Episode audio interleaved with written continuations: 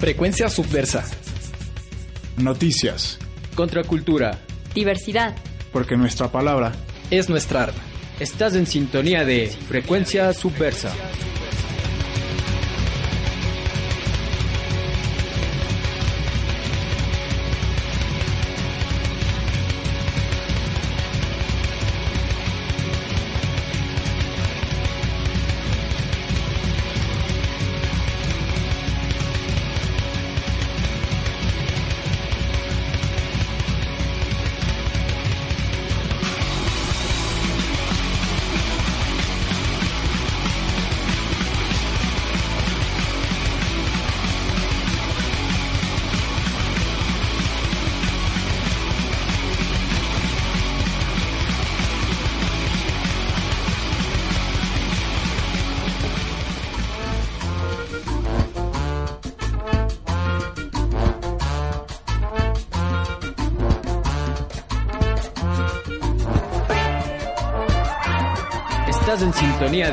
Frecuencia Subversa.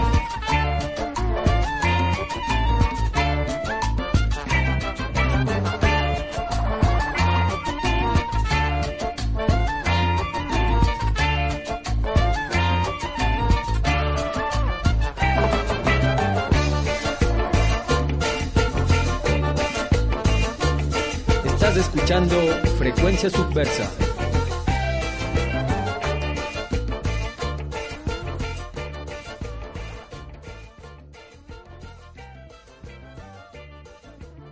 Hola, hola con todos y todas, bienvenidos y bienvenidas a un programa más de Frecuencia Subversa, porque nuestra palabra es nuestra arma, en vivo todos los días martes de 16 a 17 horas a través de la señal de Radio Casa de la Cultura en el 940 AM. Nos encontramos con David aquí de Frecuencia Subversa. ¿Cómo estás David? Hola Mateo, ahí todo bien, estamos aquí en Frecuencia Subversa porque nuestra palabra es nuestra arma, como tú lo dijiste, de 5 a de 4 a 5 de la tarde, que es el espacio que nos ha dado Radio Casa de la Cultura. Gracias a todos a quienes nos, nos sintonicen, ya sea por los 9.40 AM de Radio Casa de la Cultura o por la aplicación que se la pueden descargar de www.radiocasadelacultura.com o a quienes nos estén observando y escuchando a través del Facebook Live. Así es, el día de hoy, este martes, tenemos la compañía de nuestros gratos invitados de la Red de Geografías y Epistemologías Feministas del Sur Global, a Daniela Leitor y a Oscar Andrés Moral, Morales, quienes nos acompañan el día de hoy y que también han traído a nuestra invitada especial para conversar este programa, eh, Manaí Cowi. Así que les damos la bienvenida y le damos paso a Daniela también para que nos pueda dar el saludo y dar el inicio al programa. ¿Cómo estás, Daniela? ¿Cómo estás, Mateo, David, compañeros? Qué alegría volvernos a encontrar eh, nuevamente en esta semana. Eh, Autodeterminación, Subversión y Alegría, la red en la radio, en su cuarto programa, que hemos denominado Mujeres Artistas de Pueblos y Nacionalidades del Área Yala. Para este programa tenemos la grata presencia de nuestra compañera artista e investigadora Nari Manaí Koui Alta. Este programa es... Eh, un programa muy eh, interesante donde vamos a explorar las estrategias para enfrentar al poder colonial desde la Agencia Artística de las Mujeres. Eh, interpelaremos eh, nociones que Naí, que Nari Manaí explora en sus trabajos de investigación, como son la noción de lo naif, la artesanía, el folclore y lo popular, como dispositivos que hacen a la colonialidad del poder y que impiden que el arte indígena sea reconocido como esta otra forma de expresión. Eh, además, eh, el aporte desde el arte indígena que supera eh, lo contemplativo y que se teje desde el diálogo permanente de la práctica, el cuerpo, el diálogo, la oralidad, con un fuerte sentido de histórico, político y de lucha social. Bienvenida, querida Nari. Ali Chishi, Taitakuna, Mamakuna, Wambarakuna, buenas tardes con todos y todas. Eh, bueno, muchas gracias por la invitación. Eh, como ya un poquito estaban mencionando, yo he venido trabajando en torno unos a unos debates que ha habido sobre el arte quicho, ¿no? Yo formo parte de dos procesos de colectivos de arte quichua y de pueblos y nacionalidades aquí en el país. El uno se llama el colectivo Sumagrurre, el otro se llama el colectivo Muyo. Y con el colectivo, con ambos colectivos, eh, pues hemos venido justamente debatiendo cómo se ha venido catalogando, ¿no? A nuestras propuestas estéticas como artistas de pueblos y nacionalidades. Entonces, generalmente siempre eh, la categoría que se utilizaba para determinar o denominar el arte de los pueblos indígenas era naif, ¿no? O artesanía, o folclore, ¿no? Entonces era una manera justamente de, de generar jerarquías, ¿no? De ubicar una propuesta estética, una propuesta artística sobre otra, ¿no? La propuesta obviamente artística que estaba siempre sobre las demás eran las propuestas estéticas occidentales. Bien, Andrés, buenas tardes. Muy buenas tardes con todos. Volvemos acá después de tiempos de resistencias para compartir con nuestra compañera sobre su visión en particular sobre la folclorización que recibe el arte que es producido por los pueblos y nacionalidades, ¿no?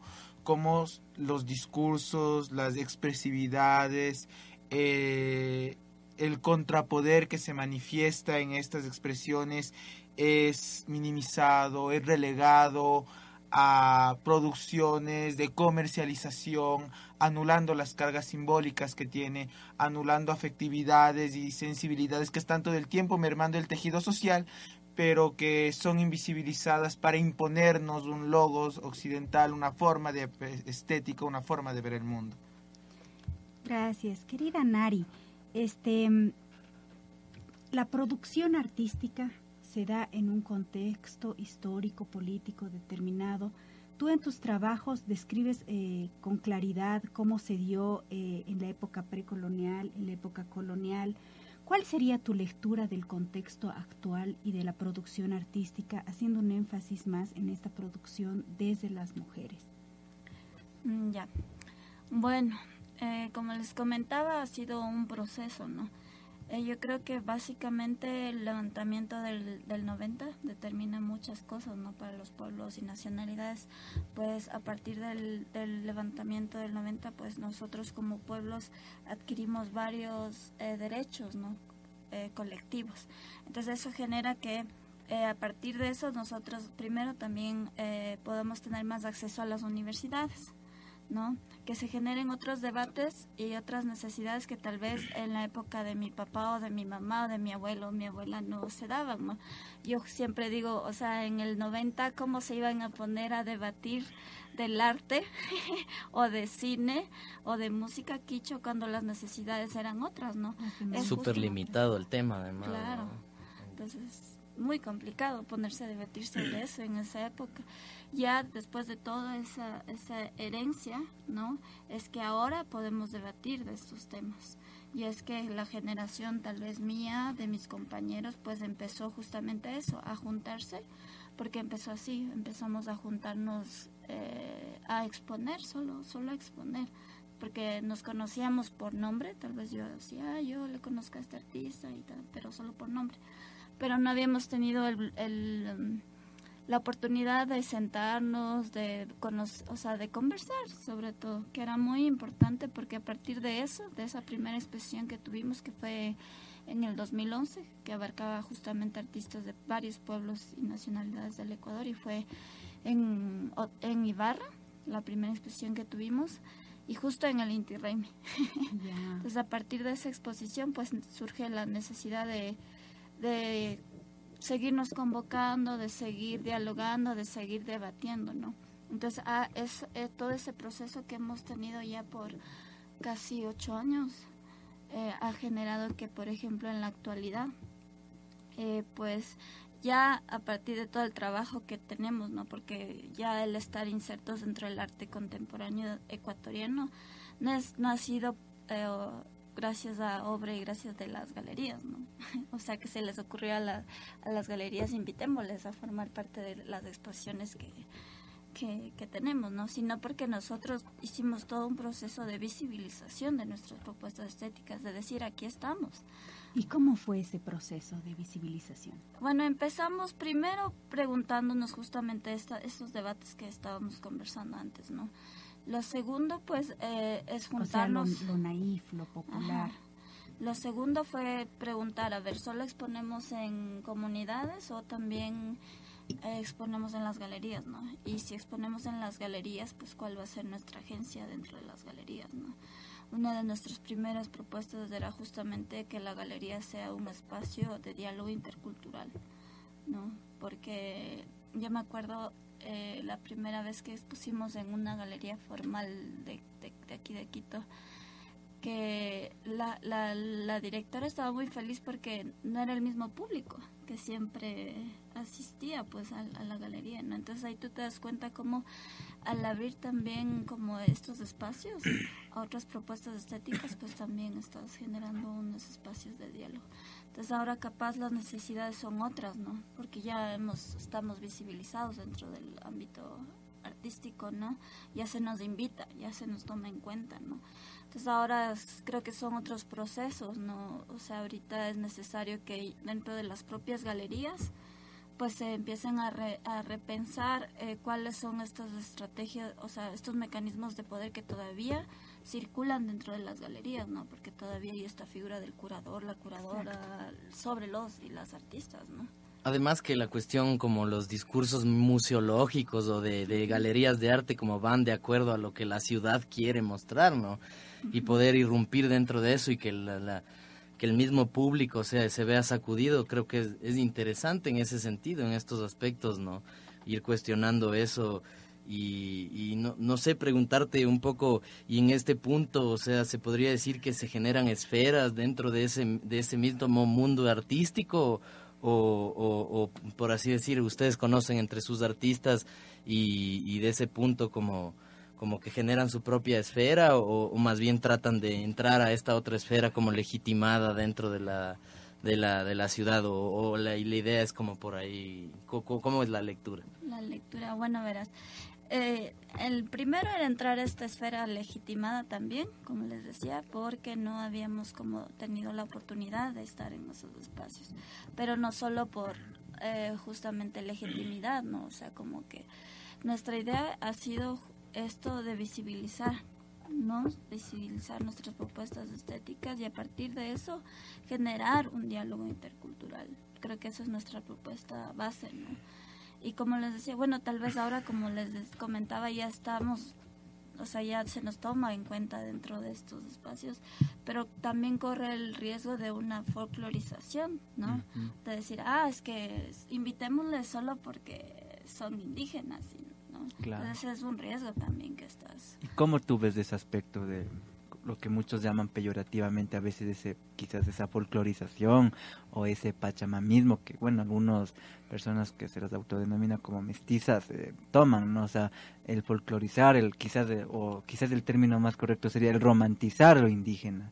Cómo tú ves eso bueno, en el campo artístico yo creo que ya depende mucho de la ética que tengas, ¿no? Como artista creo.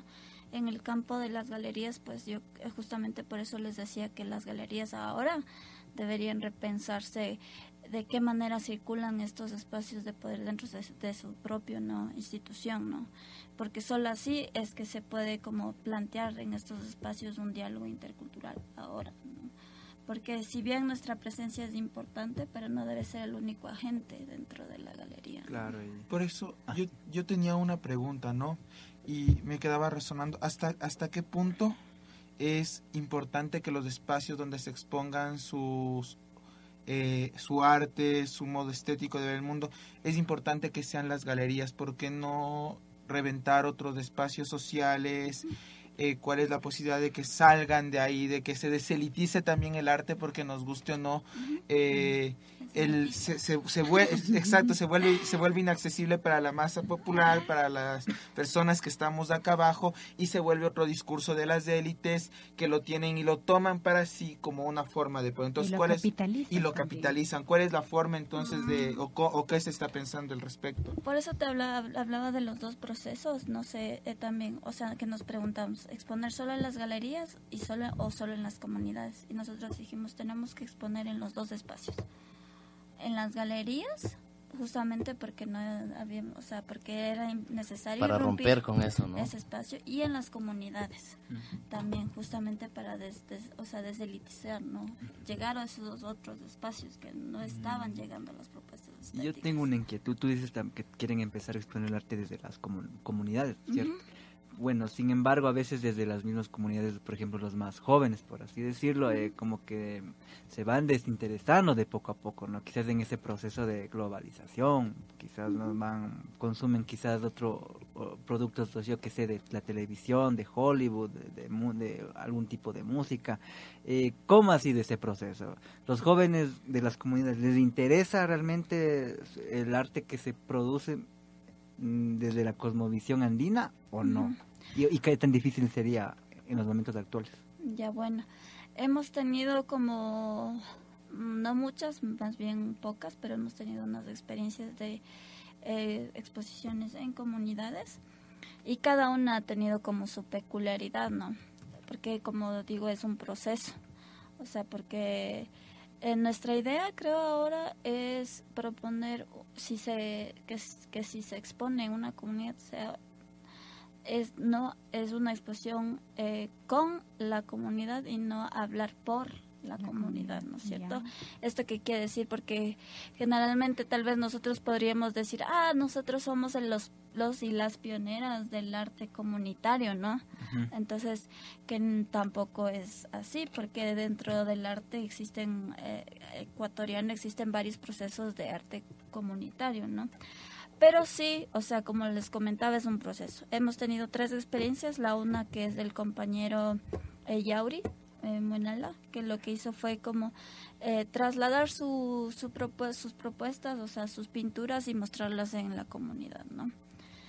Eh, bueno, ahí justamente como estábamos empezando, estábamos diciendo, sí, tal vez eh, faltaba como un proceso de diálogo con la comunidad, porque ahí no es solo necesario llevar las, las obras y exponer y ya, sino que también tiene que haber un proceso.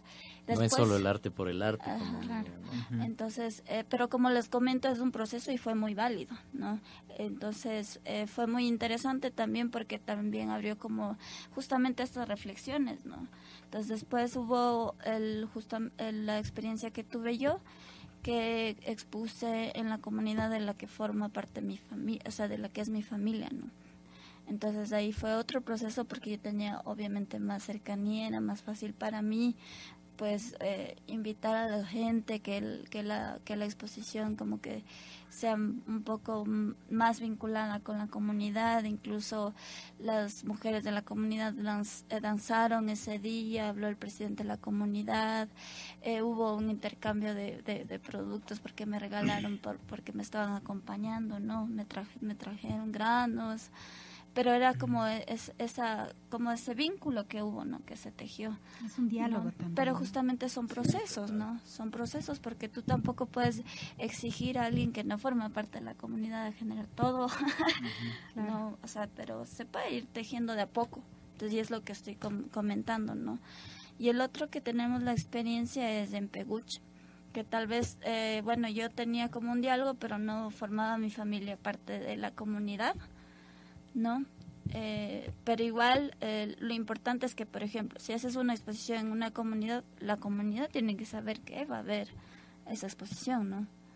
Y eso me refería a un, un, un, un diálogo con, ¿no?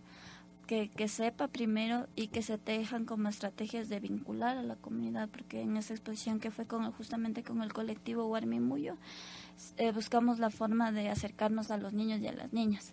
Entonces realizamos un taller pequeñito con los niños y las niñas sobre mitología para que ellos eh, y ellas un poco vayan creando personajes sobre mitologías y eso expusimos con nuestra, nuestras obras.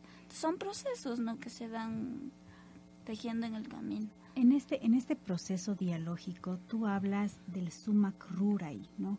Como este eh, construir lo bello o construir con sentido, hacer con sentido.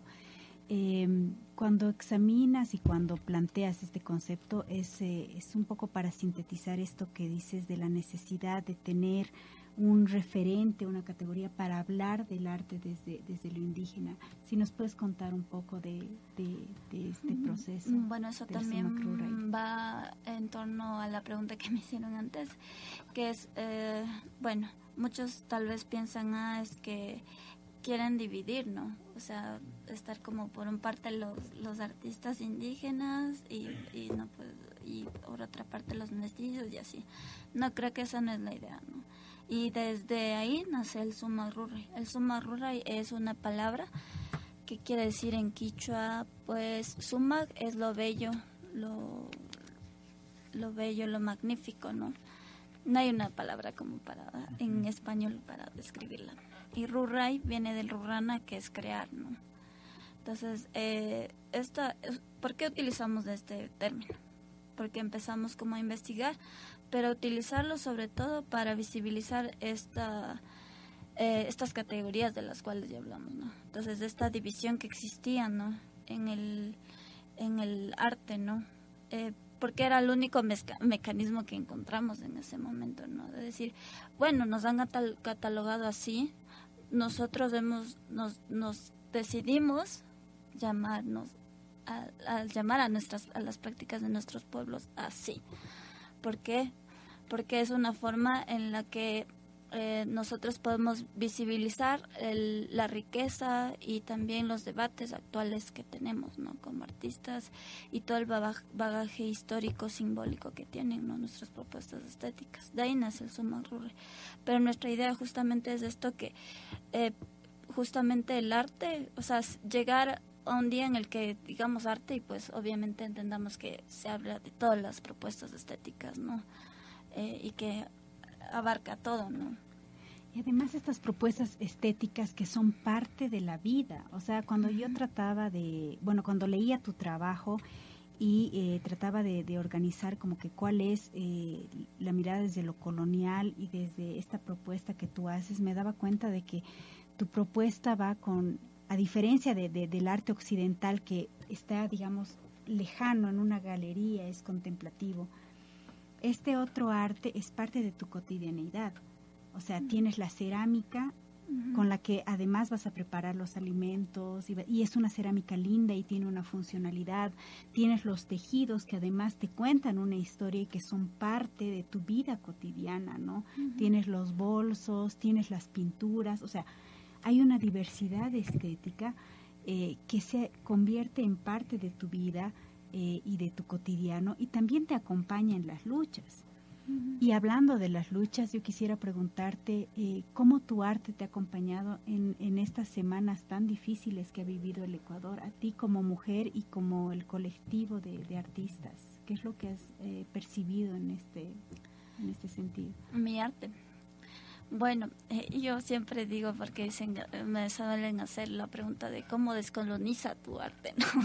Y yo digo, mi arte no descoloniza, o sea, yo no es que cuando pinto eh, y, dibujo digo, estoy descolonizando, ¿no? Estoy, quiero descolonizar. La descolonización se la genera de manera colectiva, siempre y cuando haya un trabajo colectivo, es un trabajo comunitario, ¿no? Yo creo. ¿No? Entonces tú no puedes descolonizar o, pretender generar un proceso descolonizador solo ni sola, ¿no? Entonces en este sentido, en la marcha, este tiempo, yo no pude ponerme a producir porque decía, ¿cómo me voy a poner a producir en este momento en que la gente está afuera? Está en las calles. Entonces, para mí fue muy difícil.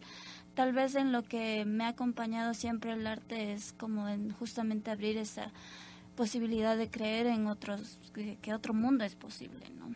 Pero en este momento mi, mi, mi idea era más acompañar de cuerpo, ¿no? O sea, estar ahí presente con, con mis amigos, con mis compañeros, con mis compañeras, ¿no? Ese era, es así fue tratar de, de acompañar, ¿no? De yo estar por lo menos ahí. O sea, no pude ponerme a producir ese, ese, ese tiempo. La verdad, el, separaron muchas cosas, ¿no? O sea, mi arte se paró, se quedó estancado ese tiempo. Y tal vez ahora para narrar la memoria de esto. Pues justamente eh, del, de, de, este de este de este momento, ¿no? Eh, coyuntural que pasó en el país. Lo que ahorita sí yo busco y lo que me ha dado más uh, ganas es de seguir trabajando y de creyendo que las prácticas artísticas eh, pueden eh, generar otro, otro, otras formas de pensar la vida. ¿no? Entonces, mi idea ahorita es como, y de creer, ¿no? O sea, de, de, producir más, ¿no? De ver cómo tal vez mi producción puede aportar un poquito más a mi pueblo, ¿no? De mi producción artística creo que me animó a, producir un poquito más, ¿no? A seguir produciendo, a seguir pensando, a seguir aportando desde, desde el color. Eso me animó. No, ¿Cómo no obtener fuentes de inspiración con tantas emociones que han vertiginosamente invadido nuestras cabezas en estos últimos días y nos encontramos aquí en el en frecuencia subversa radio con Manaí Cowi con las compas y compas compañeros y compañeras de, de la red de geografías y epistemologías feministas del sur global eh, Daniela Leighton y Oscar Andrés Morales aquí en este programa conversando sobre esta nueva forma de abordar el arte, ¿no? Que mucho, por mucho tiempo hemos visto perpetuado dentro de ese espectro, esfera de las bellas artes como tal.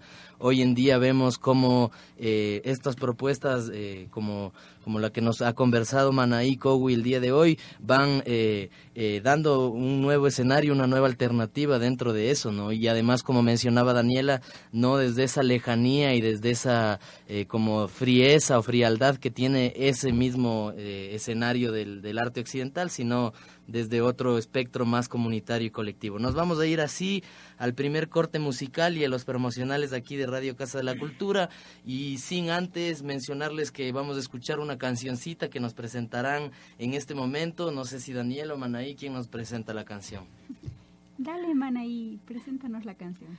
Ah, bueno, entonces vamos a presentarle la, la, la canción, una canción de Luzmila Carpio. Esta canción se llama, se llama Yana Paraguay, Yana Paraguay. Entonces, justamente en quechua quiere decir ayudémonos, ¿no? Con ustedes esta canción. vamos a escucharla. Estás en sintonía de Frecuencia Subversa.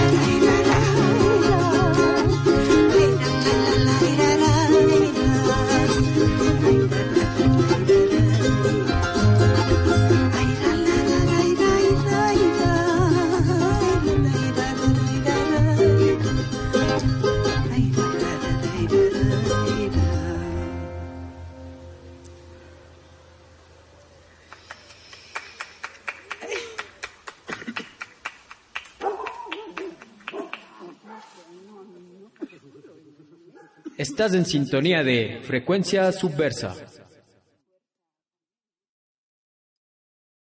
Volvemos al aire aquí con Frecuencia Subversa porque nuestra palabra es nuestra arma.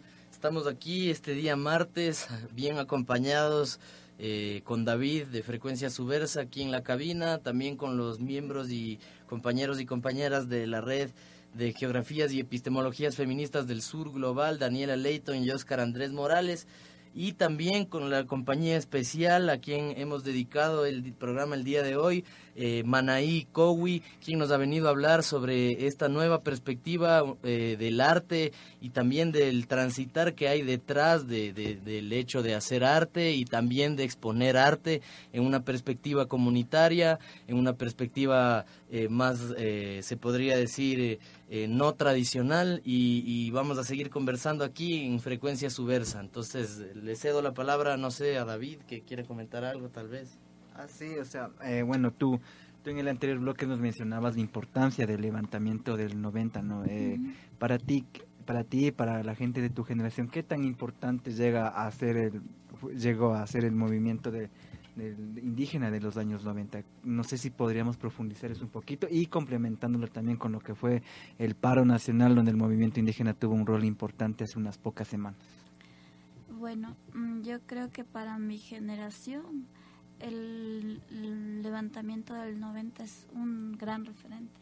O sea, yo siempre cuando, es, cuando escucho levantamiento del 90 para mí es como que wow, es ese levantamiento en el que nuestro, nuestro pueblo logró adquirir varios derechos ¿no? que eran negados. Es ese levantamiento a partir del cual, eh, y no solo ese, sino varios levantamientos que vienen detrás, a partir del cual eh, todos y todas nosotras podemos estar estudiando, ¿no? Podemos acceder al estudio eh, sin ningún miedo, ¿no? Y, y tal vez es gracias a ese levantamiento que podemos estar inclusive conversando, ¿no? Ahorita entre nosotros y, nosotras, ¿no? Entonces eso creo que es un, es un levantamiento que va a quedar como en la memoria de todos y todas y eso lo sentí también en este paro nacional porque muchos jóvenes o muchas personas de mi generación nos preguntábamos ¿y cómo harían en el 90? o sea, cómo se organizarían, ¿no? En el 90 para lograr todo lo que, lo que se logró, ¿no? O sea, ¿qué, qué nivel de estrategias, de, de, comunicación habrán tenido? Ahora nosotros tenemos que tal vez, tal vez estas estas facilidades como el internet, el Facebook, ¿no? El WhatsApp. Y, el WhatsApp y nos podía, las celulares, ¿no? Que nos podíamos comunicar y nos poníamos a pensar eh, cómo sería en el 90, pues entonces decíamos justamente en el 90 debieron debió haber una comunicación tan eh, estratégica que logró eh, no que todos todo el mundo esté esté empapado lo que tenía que hacer, esté muy muy consciente de todo lo, cuál era su rol no dentro del y creo que no solo ese, no, no solo el levantamiento del 90, sino todos los, levantamientos que preceden también son muy importantes en, en el sentido de, de, que ha sido como tal, como justamente es como una ola, ¿no? Si se mueve, pues todo, si algo, si algún, algo, algo logra moverle, pues se mueve todo, ¿no? todo el mal, entonces, y, y, se genera como todo esta, este desencadenamiento, ¿no? A nivel entonces, algo movió y siguió moviendo y sigue moviendo hasta ahora, ¿no? Que sigue moviéndonos, sigue, sigue motivándonos a, seguir, ¿no? A seguir eh, eh, proponiendo, a seguir eh, produciendo, a seguir justamente replanteando otras formas de pensar este mundo. Y no, y no lejos de eso está el arte, porque el arte también es un espacio de lucha, es un espacio de batalla, ¿no? ¿Cómo nos va a las mujeres, eh, Nari?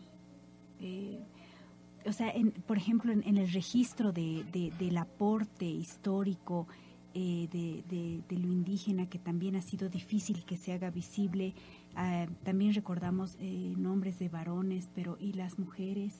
¿Dónde está la participación de las mujeres? ¿Cómo, ¿Cómo ves esto tú?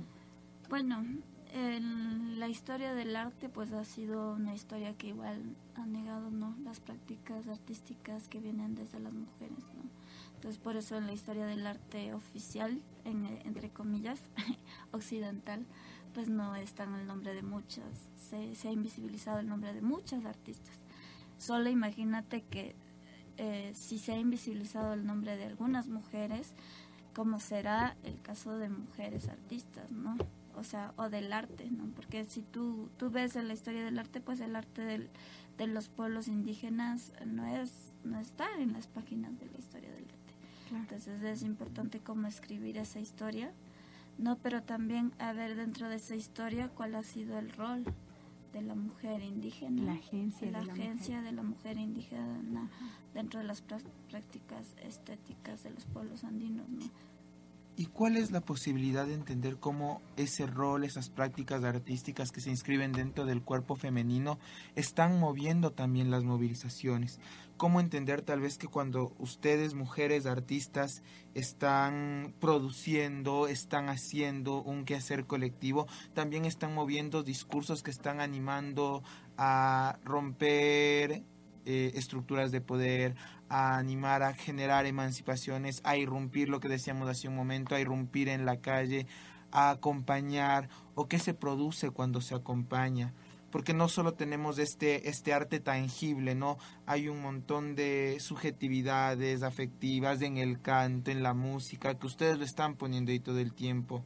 ¿Cómo, cómo se vincula, se enlaza esto a eso? Bueno, a nivel general yo creo que el arte y las estéticas de los pueblos indígenas siempre han acompañado, ¿no? Siempre han acompañado las, o sea, estos momentos de resistencia, ¿no? Eh, de, de, los pueblos.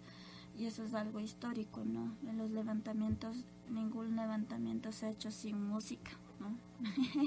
sin cantos, ¿no? Sin, sin coplas, yo creo también, ¿no? Y las coplas vienen de dónde? De las mujeres.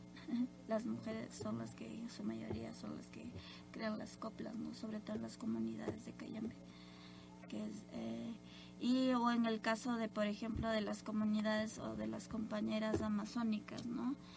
Eh, o de los compas amazónicos, ¿no? Como el, el pintarse, ¿no? También es, es, un, es un símbolo eh, de lucha y resistencia y, y, plantea una estética dentro de la lucha y resistencia de los pueblos andinos, ¿no? Que siempre ha estado presente. Si, si tú ves los, los, o sea, los amazónicos y las amazónicas tienen diferentes formas de, pintarse, ¿no? El rostro y cada una es para una ocasión en específico, ¿no? Entonces tienen motivos que in, incluso inspiran como una, una fortaleza, ¿no? Eh, mucho más, más potente, ¿no? Y en el caso de, de las, de, del pueblo quichua, ¿no? Como les mencionaba también, creo que nuestra agencia como, como artistas es de alguna forma eh, plantear la riqueza que tienen nuestros pueblos, ¿no? Esa riqueza que está ahí presente, que está latente, ¿no? Como nosotras tal vez eh, eh, a través de, no sé, de nuestras pinturas o de nuestras prácticas artísticas, eh, tal vez podemos denunciar, ¿no? Lo que está pasando, ¿no? Estas formas de, de resistencia que también existen en, en los pueblos. Eh, por ejemplo, yo te puedo hablar de una instalación, ¿no? Que, que yo tengo. Esta instalación es de unos mates. Estos mates, eh, no sé si sabes qué son los mates. Sí. Los mates son eh, justamente estos recipientes donde guardan la chicha de la Amazonía. Entonces, en estos mates yo, por ejemplo, tallé los rostros de mujeres eh, de pueblos amazónicos. Y esos mates iban acompañados de un canto de una mujer shuar eh, que se llama Domingantum, que es un canto que justamente le hace frente a, y, a justamente esos, esa invasión a través de la minería que existe. Y es un canto a la vida. Entonces tal vez ahí tú como artista te vas vinculando, ¿no? También esos procesos que existen, ¿no? Dentro de los pueblos. Y también eh, tal vez eh, eh, en tus cuadros no quieres mostrar la riqueza o la fortaleza de nuestros pueblos. Entonces ahí tú también de alguna forma aportas a que se visibilice la importancia de que esas prácticas o que es tu, de que tu pueblo se, se, se, de que tu identidad se fortalezca, ¿no? Y que tal vez eh, tengas más eh, presente, ¿no? La importancia de, de, cuidarnos, ¿no? De, aportar para que eh, tu pueblo se mantenga vivo, ¿no? Para que la llama de tu pueblo siga, ¿no? quemando, produciéndose, ¿no?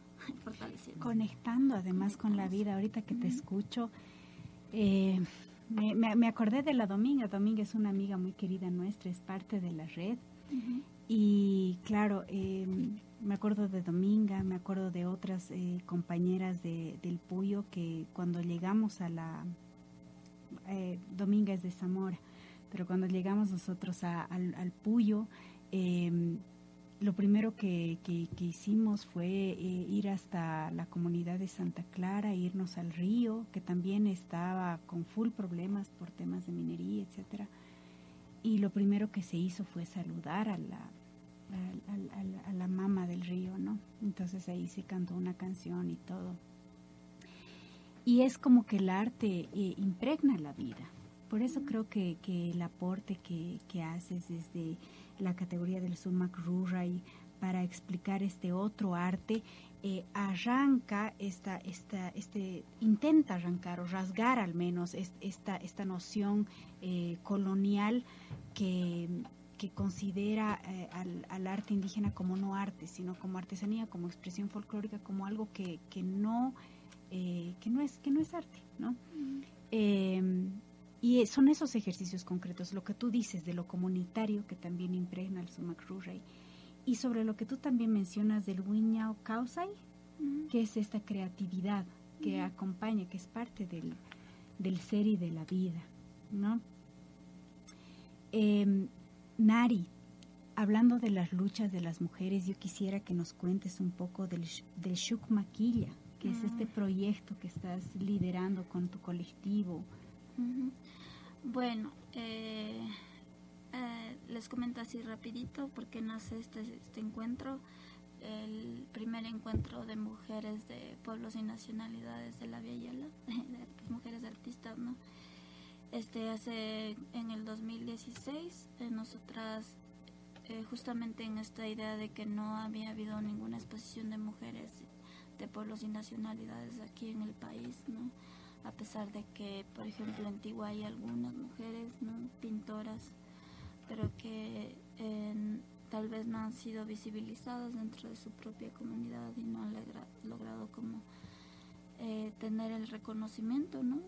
Entonces, eh, y también eh, como nos conocíamos con algunas compañeras, decidimos hacer esta exposición en Peguche, la primera exposición. Entonces ahí pues, eh, pues nos sentíamos como muy responsables en el sentido de que era la, primera exposición de mujeres indígenas aquí en el país. Y después de eso pues seguimos trabajando, ¿no? Seguimos eh, o sea, eh, trabajando en, dando talleres, seguimos exponiendo y de ahí nace la, la, necesidad de ampliarlo a un nivel ya latinoamericano, ¿no? ¿Y eh, por qué latinoamericano? Porque decíamos, bueno, hay algunas algunas artistas y algunos artistas de pueblos y nacionalidades, ¿no? Y que tal vez los procesos de, de esos pueblos de otros países son diferentes a los procesos que se están tejiendo acá, ¿no? Y que es importante conocernos, y conocernos reconocernos y tal vez armar como una red incluso, Una red que nos permita eh, fortalecer nuestras prácticas estéticas, incluso tal vez hasta contar esa historia que no ha sido contada, ¿no? Esa historia del arte de los pueblos indígenas, ¿no? Que es muy importante. De ahí nace este, este encuentro que es el Shumaquilla, que en Quichua quiere decir una sola mano, una sola fuerza, ¿no? para seguir, para que ojalá sea este un espacio que permita eh, seguirnos, ¿no? Encontrándonos, seguirnos tejiendo, seguirnos, eh, seguir creando estas redes, ¿no? Eh, a nivel latinoamericano. Bien, ahora tú, tú nos comentabas también de que mm, había como una confusión a la hora de la convocatoria, que no, o sea, que se entendía que era a partir de estados-nación y no de estados y nacionalidades. No sé si nos puedes comentar un poquito eso. Ah, lo que pasa es que aquí en el Ecuador el, los pueblos indígenas pues han logrado como generar un debate en torno a pueblos y nacionalidades, ¿no? que es un debate súper amplio y que aquí está eh, ya muy estable, o sea, ya, ya es como muy establecido, ¿no? ya muy conocido, pero que tal vez en otros pueblos, eh, en otros países este debate todavía tal vez no se lo ha dado, ¿no? porque son procesos muy diferentes. Ya. Eh, de, de, qué países nos, nos, nos, nos eh, acompañan? ¿De qué mm, nacionalidades vienen las compañeras? bueno, eh, en total vamos a participar 11 artistas. algunas artistas son de aquí del Ecuador. Hay dos compañeras que son del, del, del Putumayo, de Colombia, y una compañera que es de Tehuantepec, de, de Osaka, de México. Entonces, eh, justamente hay compañeras que vienen de la Amazonía, del Napo, hay compañera, una compañera que viene del Cañar, hay otra, otras compañeras que, bueno, formamos parte de, Imbabura, ¿no? de, de Cotacachi, eh, otra compañera que vienen de Quito, ¿no? Y, y así nos hemos ido encontrando. encontrando. ¿Cuándo es, querida Nari, para que vayamos todos? El 30 de octubre, invitados e invitadas en la Universidad Andina, se va a hacer la inauguración en el Salón Olmedo a las 7 de la noche. Son dos días, 30 y 31. Sí, el 31 eh, es, hay unos conversatorios, ¿no? El uno justamente es para hablar de lo que mencionaba, de la situación del arte en el Avia Yala, ¿no? Para conocer los procesos que se están dando en otros países y el otro es justamente para hablar sobre las perspectivas que tenemos en torno a identidad, memoria, territorio, naturaleza. ¿Van a ser jornadas completas de todo el día o...? Va a ser, los conversatorios va a ser de 2 a 5 y medio. Ya, ¿y el día 30? El 30, pues es la inauguración a las 7 de la noche. A las 7 de la noche. Qué chévere, les vamos a pedir que nos envíen las imágenes para nosotros difundir también desde las plataformas de frecuencia subversa y también poder hacer amplificación y, amplia invitación a eso, ¿no? Ah, y lastimosamente se nos está quedando ya el tiempo súper corto igual para poder despedir con una cancioncita, eh, entonces no sé si, si es que hacemos una rondita de conclusiones. Eso, nos alcanza para una rondita de conclusiones, entonces nuestra invitada primero, querida Nari, tus conclusiones y despedida. Bueno, mm, en conclusión yo creo que es el, o sea, el hablar del arte quichua o el arte de los pueblos, nosotros estamos hablando de un proceso de un proceso que se sigue todavía tejiendo y se seguirá tejiendo, se seguirá reinventando, seguiremos reinventándonos también nosotros como artistas, ¿no? Actuando también de acuerdo conforme a las necesidades y las realidades que tengan nuestros pueblos. Gracias, querida Nari. Andrés. Yo creo que estos procesos que están liderando, que están realizando ellos, nos convocan a nosotros también, ¿no? A cuestionarnos ¿qué estamos haciendo nosotros para acceder a estas otras formas de interpretar el mundo, no? Todo este arte, todo este ser que nos invade en la ciudad, eh, nos ciega y nos llama a preguntarnos de qué otras formas, qué se está diciendo en aquellos lados donde nosotros no queremos oír o en aquellos lados donde nos han puesto un muro para que no oigamos, mejor dicho. Bien. David. Sí, bueno, agradecerte Manaí por haber estado aquí. Realmente quedan muchas cosas por decir. Esperamos tenerte en otra oportunidad aquí. Créeme que para mí ha sido enriquecedor todo lo que tú has mencionado. Me queda no anonadado, pero sí, pero sí impresionado, no por todo lo que tú has mencionado aquí en el programa, no. Eh, tenemos tiempo para hacer una preguntita, mini pregunta. Tú me hablabas del por ejemplo, yo me quedé con esto que me parecía muy importante, que a veces se ha criticado también desde varios espacios. Era sobre la, resignificación de la, del papel de la mujer, en las, empezando desde las propias comunidades. Y yo quería preguntarte eso, ¿qué tan difícil ha sido eso desde las propias comunidades? Porque muchos sostienen que a veces el machismo, por ejemplo, se sostiene desde las propias comunidades y va a veces por querer romantizar, a veces no queremos ver eso. No sé si nos dices algo rápido acerca de eso. Bueno, sí, o sea, creo que el machismo está presente y muy latente, ¿no? Lamentablemente en nuestras propias comunidades, pero igual es, es igual hablar sobre género, hablar sobre eh, eh, cómo como artistas también podemos aportar ¿no? a estos debates en torno a las comunidades, a erradicar también este machismo ¿no? que, que existe ahí. Entonces sí es un proceso bien largo, pero que sí se lo está igual tejiendo. Creo que con eso quedaremos pendiente para otra próxima ocasión. Sí, agradecemos, volvemos a agradecer eternamente y chuta, se nos quedó un poco el tiempo ahí, una pregunta inesperada al final. Y yo me despido. Querida Nari, muchísimas gracias. Quiero comprometerte desde ahora que nos vuelvas a visitar en la radio. Ha sido muy lindo tenerte aquí. Eh, nos vamos a estar viendo en el, en el encuentro. Muchas felicidades por la iniciativa, mucho éxito eh, y seguimos Seguimos siempre en contacto a nuestros eh, radioescuchas. Muchas gracias por sintonizarnos este martes. Autodeterminación, subversión y alegría. Ah, Nos vamos con una última canción, querida Nari. ¿Cuál será? Amaro magia andina. somos la serpiente. Somos la serpiente abriendo camino. Con eso nos, despedimos. Esto fue Frecuencia Subversa porque nuestra palabra es nuestra arma. Hablamos del próximo martes. Estás en sintonía de Frecuencia Subversa.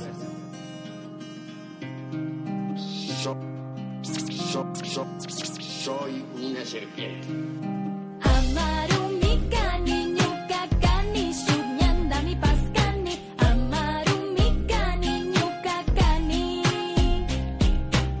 Símbolo de la fertilidad, de la humedad, de nuestro líbido sexual Úteros que se quedaron en tregua, son errantes los han marginado sin condena, hemos sido robadas.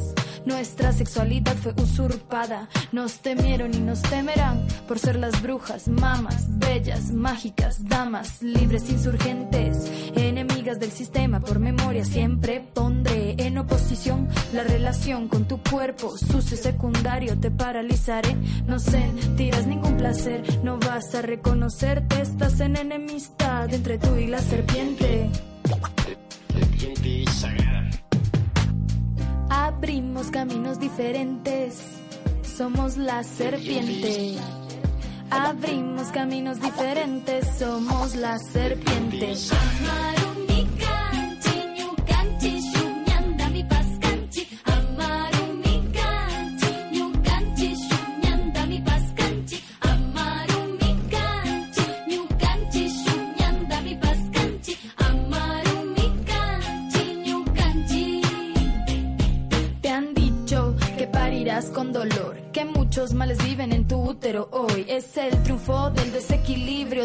Falocentrismo, porque nos han temido y han eliminado saberes y poderes de curarte que la ciencia jamás podrá descifrarte. Exterminando brujas que ahuyentaban pestes enteras en la Edad Media luego eran quemadas en la hoguera. Ha sido la herramienta, la estrategia para dominarnos de poder. Ellos se siguen llenando y nos han hecho odiarnos. Podemos evitarlo. ¿Cómo? De amor armarnos. Hakuchi warmikuna ñukanchi kawsaymanta Sinchillarishpa tarpushpa tushushpa takishpa hampishpa Ñawpaman rumbata rurashpa wiñachishpa Nina rumbata rurashpa Killa mama wampaktalla tukuykunawan jurishpa. Runakunapa makanakuypi purishunchi Ñukanchi kawsayta charin. Ñukanchi aycha ñukanchi aya. Ñukanchi yuya shukyami kanusaymi kanchi Huyaymi kanchi Abrimos caminos diferentes. Somos la serpiente. Abrimos caminos diferentes, somos la serpiente.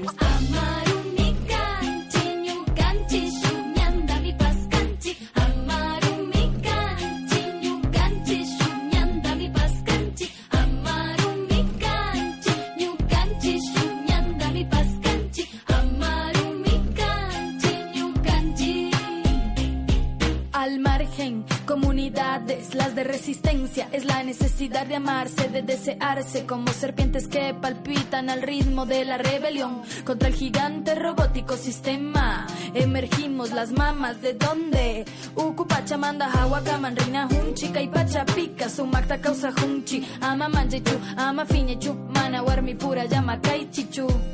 Ama manjechu, ama finechu, sinji warmi kuna shayarina kanchi, ama rushina rikchari. Cada ser humano existe la energía creadora. Amarumi kanchi, ñukanchi, shugnyanda mi paskanchi. Amarumi kanchi, ñukanchi, shugnyanda mi paskanchi. Amarumi kanchi,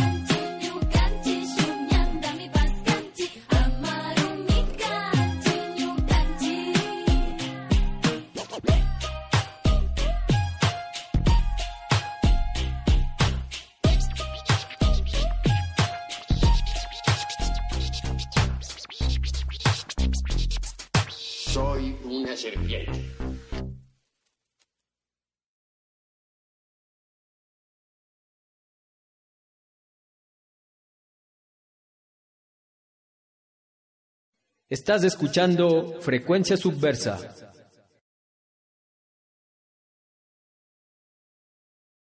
Estás en sintonía de Frecuencia Subversa.